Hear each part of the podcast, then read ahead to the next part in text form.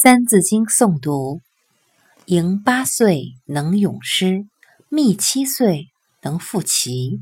彼颖悟，人称奇；而幼学，当孝之。这段是说，北齐的祖赢八岁时就能够咏诗成章。唐朝的李密极有天赋，八岁时就能按照皇帝的要求。当场吟出写齐的诗句。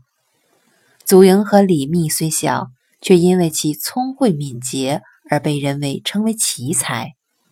你们这些年幼的初学者，应当以他们为榜样，用功读书。